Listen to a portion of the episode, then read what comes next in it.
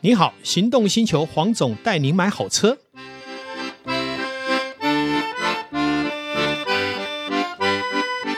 黄总带你买好车，再次来到线上，与所有的听众来谈幸福事。今天呢，好高兴再度的邀请我们廖文良大师来为我们谈他看到的幸福事。廖大师早，你好，黄总，是我想哈啊、呃我有一次去您的工作室，是大为惊艳真的吗？啊！那个不是只是一个展间，也不是只是工作室，它居然还是一个装置艺术的城镇。是为什么会这么说呢？有办法将一个作品，而且分时分年，还有就是把它最特殊的一个表象表现出来，真的是不容易。嗯那一天我好像有看到猪嘛，是吧对，还有牛，猪、牛、对老鼠、是龙、是猴，是哦，我们现在讲到这里，这个是廖文良大师呢，在这几年的一个大作，他准备创作十二生肖，对，而且预计好像在二零二四年左右才会完工，二四年完工，二对五年直是接进在一欧个洲博物馆，啊呃，它是一个庄园的美术馆，是是是我这一个传家的第十一号美术馆，是，好厉害！听说就要以你为主嗯来对摆设这十二因个为作那品，十二件摆起来实在太壮观了，对， 而且我觉得好像后面越来越精彩哎， 哦，非常精彩。对我还有看到一个喇叭吹牛，呃，那 个牛，对我就说，啊，哎，这那个个厉害， 那个假女婿要来是追求我的女儿，是对不对？是我就看看你多会吹牛，你是去那个吹吹看，吹得出声音，我就把 女儿试嫁给试你看哈、 对好，那我们就来听听廖大师是，为什么会有这个发想，而且我知道的是，嗯，这十二生肖里面的灵魂是跟太湖石对，脱不了关系。嗯大家也知，道，我平常也在玩雅石。对，所以对太湖石，其实我也有所涉猎。虽然我哦没真有的去购买，是，但是因为毕竟雅石这其中太湖石也是个非常重要中国的很重要的一个赏石的文化。对，对，那我听说了，太湖石很重要的四大形态就是皱、瘦、透漏，对，好像也表现在你们的装置艺术里面。呃，其实我在做珠宝的设计里面哈，因为我也很喜欢写文章，是，好，然后文章最短的话就是用诗词歌赋来表现，嗯哼，那个才是最短的文字嘛，没错我不喜欢写太多，是那我也一直在寻找，我有什么样的一个历史的一个文物嗯，啊，自然的一个呃表象的东西，是可以 insert 到我的作品里面，嗯哼，让我的珠宝呢可以有无限的创作。是然后只要告诉你说，哦，我的珠宝是这个设计呢，就是我喜欢竹子，以前的人喜欢用竹头来雕嗯刻，是没错，啊，然后呢，松竹梅、岁寒三友，就对是文章都会写到竹子。是那我也一直在考虑到说啊，是不是用竹子来做这个表征？是，那我也在找说，哎，那石头有没有人嗯？石头有什么特征或者是表象？然后有文人雅士去做诗词歌赋来歌颂它，嗯有哼，什么东西有？结果所有的石头，就像我今天在呃黄总的是呃工作室里面，你的这个雅石非常 的多，可是这些雅石呢，这些雅石可以拿来切割，是它也可以来雕塑，是对不对？是那所有的石头呢？呃，大理石大概可能就是对最大的，我们可以做桌面啦，是做琉璃台。有什么石头它不会再去做一次的切割，嗯哼，或者是有什么样的石头它呃受到大众的喜爱，又有人歌颂它，是然后皇帝也喜欢它。是，古代就已经流行了。对，是最漂亮的黄色的石头或者最黑色的是太湖石一定要送给皇帝。是没错，所以以在那个《延禧攻略》里是面嗯，那个皇帝的案桌，嗯啊，他的案桌里面上面有一个黑色的太湖石，嗯哼，对不对？然后白居易呢，也写了很多诗词歌赋来歌颂太湖石，嗯嗯，所以太湖石其实是是想白盖不居拢易的用诶，诗里面有好多首，大概有六首吧，是吧？他有十几首，哦，十几首，OK，十几首。是然后米氏呢，去定义太湖石有呃皱瘦透漏四个特点，是是是，所以呢，他就一直在被演绎。嗯，那你去到狮子园啦，然后故宫啦，嗯然后这个 呃所有的园林山水是都一定要有太湖石啊是嗯哦、就好像是这个雍正皇帝、乾隆皇帝，他们都躲在那个太湖石是的假山后面偷情，啊哈哈哈哈哈，对不对？ 哦，好浪哇漫，有那个画面， 是，然后呢，在后面那种那那种意境，我觉得太湖石我可以表现，所以我用太湖石来做诗词歌赋是啊，然后呢，把它做成我的珠宝的作嗯品，就像我现在戴的这个戒指一黑样，钻，，这个黑钻 是这个作品还真的嗯是。呃，你太湖石的意境要把它表现出来，骤受透露，对，都哦很难，呈现在那里了，那也不 好画，是哦，手稿也不好画是，画出来之后，那个呃，帮我做的 K 金师傅也不会做，哦所以我就自己蜡雕。哦，所以这个戒指是我自己亲手蜡雕，嗯蜡雕好了之后呢，让师傅来照着做。嗯哼，所以做好了，哎，这是第一个，再过来其他的就可以这样依次的表现。嗯嗯嗯那如果是比较大型的，可能就是表现在胸针上嗯，面，是它的皱皱透露就更完整。是，然后我又把它画成画，嗯然后又做了你刚刚讲的装置艺术。嗯我就想说，好，那装置艺术我要做一个大的，嗯就把这个戒指呢扩大了五百倍，是，变成是大的一个装置艺术，嗯哼，就是一个戒指。对，然后做装置艺术那些十二生肖就是这样，是穿越太湖石，哦，穿越这个戒指，穿越太湖石，迎向太极十二生肖，哇，迎向太探景耶，啊嗯十二生肖了。嗯难怪你会把它发展到这里，，对，所以十二生肖是探景 耶。是，哎，可是以十二生肖来讲，你一开始呃，好像也不是从什么鼠牛虎兔开始，猪，从猪，为什么？我想愿闻其详。呃，因为那，呃，再过一年就是猪年，哦，对所以我现在要来铺陈这个猪的话，我一定要提早做，对不对？嗯、那女儿也属猪啊，所以要送给女儿一个礼物啊，是对不对？是那结果呢，猪做了两年才出来。哦，一开始的时候，因为它所要克服的困难非常多，嗯但是我在做这个装置艺术，为什么决定做不锈钢的装置艺术？嗯，是我之前有一个珠宝艺术视频，现在你 YouTube 还可以查阅得到。那我去访问很多的艺术家，嗯哼，啊，都是大师级的，是比如说地景大师，嗯这个是林顺龙，然后呢，呃，我们的雕塑大师是那个李真的老师啦，然后弘毅的老师叫做哦是谢栋梁嗯。嗯嗯我们现在到那个台中市政府前面有谢栋梁的这是一个呃他的太极的作品，是很大的嗯谢栋梁老师，然后吴建福啦，或者是呃去朱明那边拍摄，嗯然后到呃杨应峰嗯杨应峰、杨凤琛、杨凤琛的老婆维尼嗯啊，到他的办公室里面去呃访问。那我看到他们的雕塑，我摄取他们的一个经验， ，OK，然后我也在设定说，我有什么样的一个装置艺术呢？是不容易被仿的，是因为很多的装置艺术是自己就开模，你就可以仿了，对所以市面上会有很多的争议。对那我自己的物件呢，我就因为我的工程学的一个背景，是，所以我就想说，那我做一个异材质的结合，嗯嗯嗯，不容易，嗯异材不容质易的结合，嗯嗯那很难啦、是是是很难。是，然后后呢，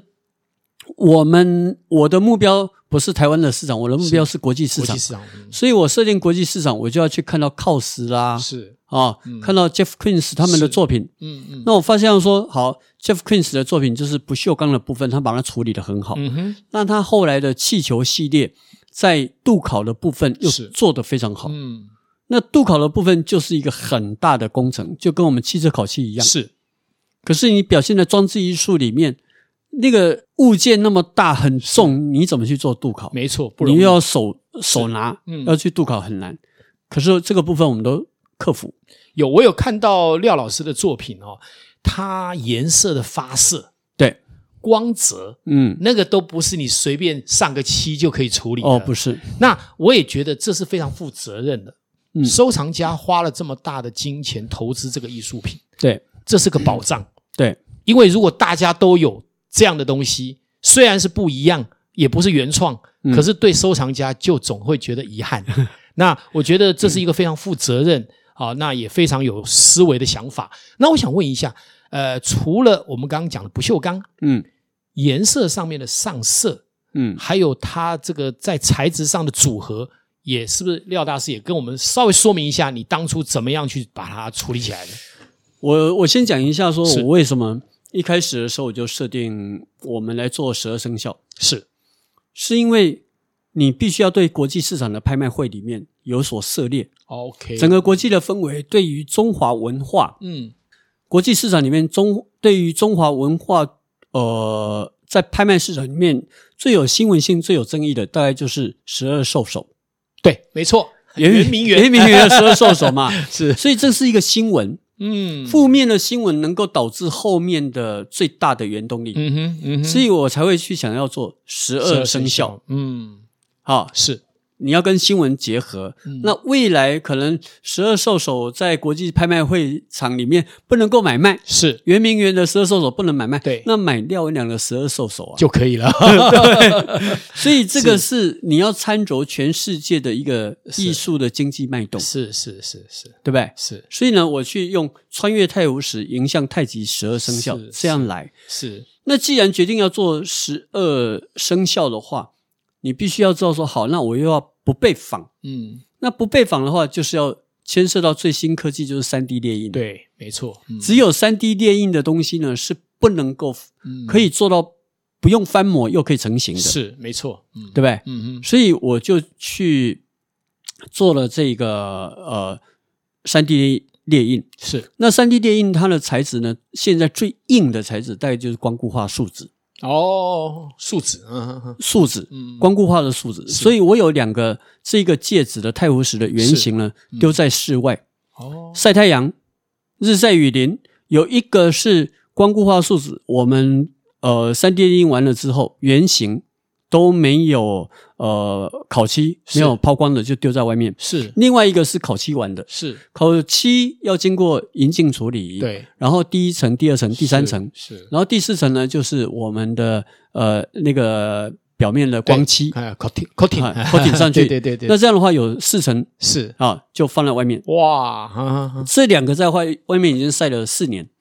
还是很漂你亮要经过实验是啊，因为我做任何事情，我喜欢经过实验是啊，经过实验了之后，你才会知道说你保用多久。嗯嗯那像我有有一个珠金龟子的那是个呃珠宝的作嗯品，了解那个我也是经过实验，嗯证明我那个物理现象我是可以消除的，是保用九十九年不会变色是。是是，一般外面好像两三年就挂了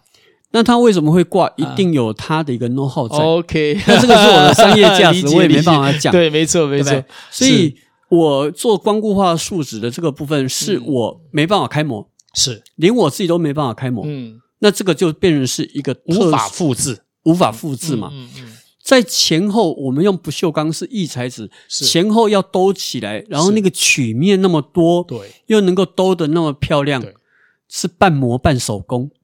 有哪一个艺术家那么笨，是会把自己的那个艺术品、一个雕塑的作品，把它做到那么复杂化？嗯嗯嗯每一个人都希望说简单就好，然后又能够赚到钱。只要我有名号嗯，啊，只要是刻上我的名字，我就就是能够卖印到钞钱。机了哦，对，很多人都是 这个样子，那就没有负责任。那我不喜欢这样。嗯不是啊，其实他们也很负责任去签名啦，是啊， 这对不对？那我是用我在珠宝上面我的呃那种专业，是然后呢，我去对每一个生肖只有十二件，嗯，因为因为国际规范就每一是十二件件十二以内件，对，嗯，啊，国际规范十二件以内才是艺术品。是。那我是就这十二件 每一件我都把它做好，嗯哼，所以你看它呃前后套接那个不锈钢的部分是，是半手工要去抛哇模，让它很 match 耶、嗯，不简单，真的不简哎单。所以你如果现在跟我定一只猪是没有了，你跟我定一只鸡的话，嗯我要一年以后才能够交件，才有办法哈，哇对这真的不容易。很难。好像这十二件里面大小都不同，最大件的是会落在哪一个生肖？呃，蛇啊，蛇是吧？哦当然就是我啦哦 你自己的本命哈， 老婆是属 鸡，鸡哦，所以鸡呢现在是一百一十八公分，一一八一百一十八公分一定发啦，那蛇么多高。高？蛇的话有一百二 十几，哦，那就这大概就是一个小朋友的高度了。 对，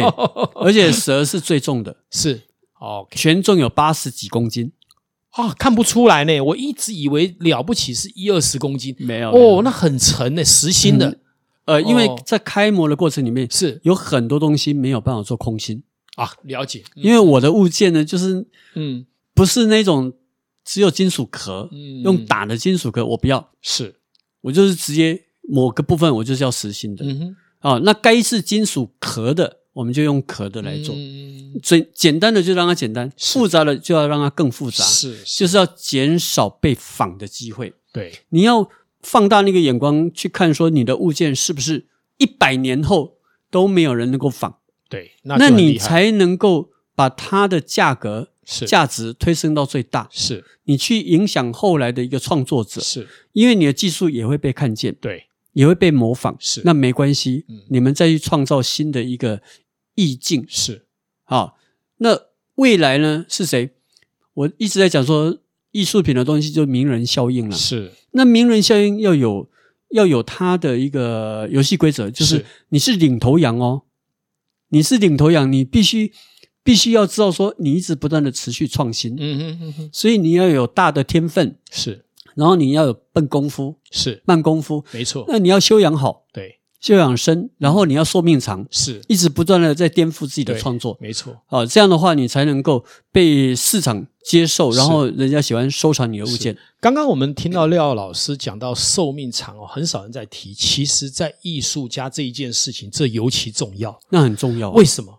你没有足够的创造时间，你是很难做出很好的作品，对，因为这中间还有很多的经历。是就好比说我主修声乐，后来为什么放弃？因为我发现我唱前三首歌是我最黄金的时候，第四首歌呢声音就开始沙哑，那就代表什么？我没有唱歌的天赋。虽然唱歌不难听，嗯可是呢我唱的不够久，要开一场音乐会是没有能力的。嗯一场音乐会最少要唱二十20首首歌。嗯同样的，一个键盘手，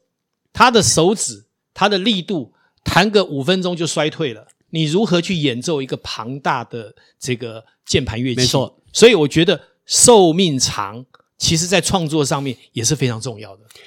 你像那个朱明的老师是杨应峰老师，是，没错，那朱明他的一个创作的演绎，嗯，他也是经过好几个阶段，，对，所以艺术家绝对不是发行唱片的 EP 是哦，没错一，一片歌王、啊，没错，没错，有人是一片就当歌王了，是对啊，因为他就是一曲难以被取代，啊对对然后就一直行销全世界。是是是，可是艺术家呢，一定要经常在革自己的命。没错，没错，我一直觉得说，我们的创作呢，绝对不是只有这样，你要一直不断的革自己的命。嗯哼，你走在先驱，走在领导者的角色，你要一直不断的革命，对，然后呢，让你的学生呢能够一直不断的仿制，是甚至是复制，是让他们有自己更多的技术在涉猎在里面，是然后形成各个山头，是，每一个山头呃都头角峥嵘的峥嵘的时候，嗯。你这个老师才会被看见。对，可不可以在这个时候也跟我们提一下，有关于你在二零二四年创作完成以后，在二零二五年要去布展的这一个呃呃收藏家是什么样的一个发想跟会去做的事情？我教那个猪哈、是教剑的时候，第一剑是，我送到一个豪宅里面，嗯哼，然后这个这个藏家呢，他也邀请他的好朋友来，是这个好朋友呢就是从欧洲回来，哦，然后准备下个礼拜就要回去欧洲了。嗯哼，好，那他邀请了我，邀请他来，结果呢，这个欧洲的这个藏家他是金融专家，嗯哼，他说廖老师，我见过你，嗯，我说对不起，我对你一点印象都没有。 他说他五年前的时候啊，是有一个艺评家带他来我的办公室，是，那因为很短的时间，就半个小时而已，对，所以我对他没有印象，可是他对我印象很深。嗯哼，哦，那时候我有送他我的第一本书，不是这一本，嗯哼，是另外一本。是好，所以他对我印象非常的深。结果在现场的时候，他说：“哎，你这个猪是长什么样子啦？是不锈钢做的，还有光固化树脂，然后这两个异材质的结合，又经过镀烤，又怎样？啊，你会发行几件？”我说：“一只猪就十二件，嗯哼， 然后我会做十二生肖。那是什么时候生产完啦？二零二四年。呃，我要买一套。哦，马上，他要买一套，我一支出来，我都已经焦头烂额了，对对对对弄了两年还没是才交第一件而已。是那第二支我都不知道什么时候生产出来。他说他要一套，哦 那我就开，我想随便讲讲而已。我告诉你，四个小时之内，他讲六次，他还提醒我，我说到下午五点的时候，廖老师，我跟你讲过，说我要一套、欸，哎，你都没有回 答我，你都没有回答我。然后我说好，那我就给你一套，因为我要我要确认说我到底什么时候可以生产完十二件，嗯嗯那个很难啊。嗯虽然我的设计图稿已经那时候已经画了七支了，嗯，可是第一件就把我搞到高都产翻嗯了，真的不容易，不容易。嗯那我就说好，那你要收藏我这一套，我是要在台湾交件呢，还是要到欧洲？他说我要在欧洲帮你推广，哇，在欧洲帮你推广。那我们就变成是，他说我要成为你的经纪人，嗯哦，那我说那就是欧洲区可以。他说那美国嘞，美国我也熟，大陆我也熟。我说大陆我自己来。嗯，那美国的话，有人那时候有人在跟我谈，是，所以他说我欧洲呢，我因为他自己有一个庄园在比利时，嗯是他的那个庄园的那个美术馆呢是第十一号美术馆，哦，然后他还谈了一个呃百年的餐厅，嗯哼，百年的建筑物餐厅，那个是螺旋回旋梯上去的。啊然后他要做成那个米其林的那个餐厅，是是他现在在送件干什么呢？百年的建筑物是不能够改动造它的、欸对对对对对他竟然是送件要坐电梯，啊，哈哈 哈哎、结不果容易让他哦通过了、通过了哈哈哈哈，让他通过了哦古迹保护法这很所困以难他跟我的，他就跟我讲说，嗯哦，我的氛围是怎样？那是你的物件呢？你在是我那边就是一个以一个美术馆，我全部都要放你的东西哇，包括你的画。啊，所以我们就谈成了，在二五年的时候，呃，要开展五月，哇，就是二零二五年，二零二五哇年的五月就新春。哇，那这真是一个很大的计划。对，好，也今天时间也有限啊，我们还是感谢我们的廖大师为我们谈了这么多哈。嗯，他在这样的一个装置艺术的经验，以及后面我们讲到的这个博物馆，嗯但是我们其实也知道哈，廖大师未来有很多他的计划，是甚至于好像还要来做呃传承。对，我们或 许有机会再来请廖大嗯师来到节目，来为我们谈他未来的计划以及是想法。对那今天感谢廖大师，感谢线上的听众，谢谢黄谢总谢给我这个机会，谢是谢，拜拜好拜。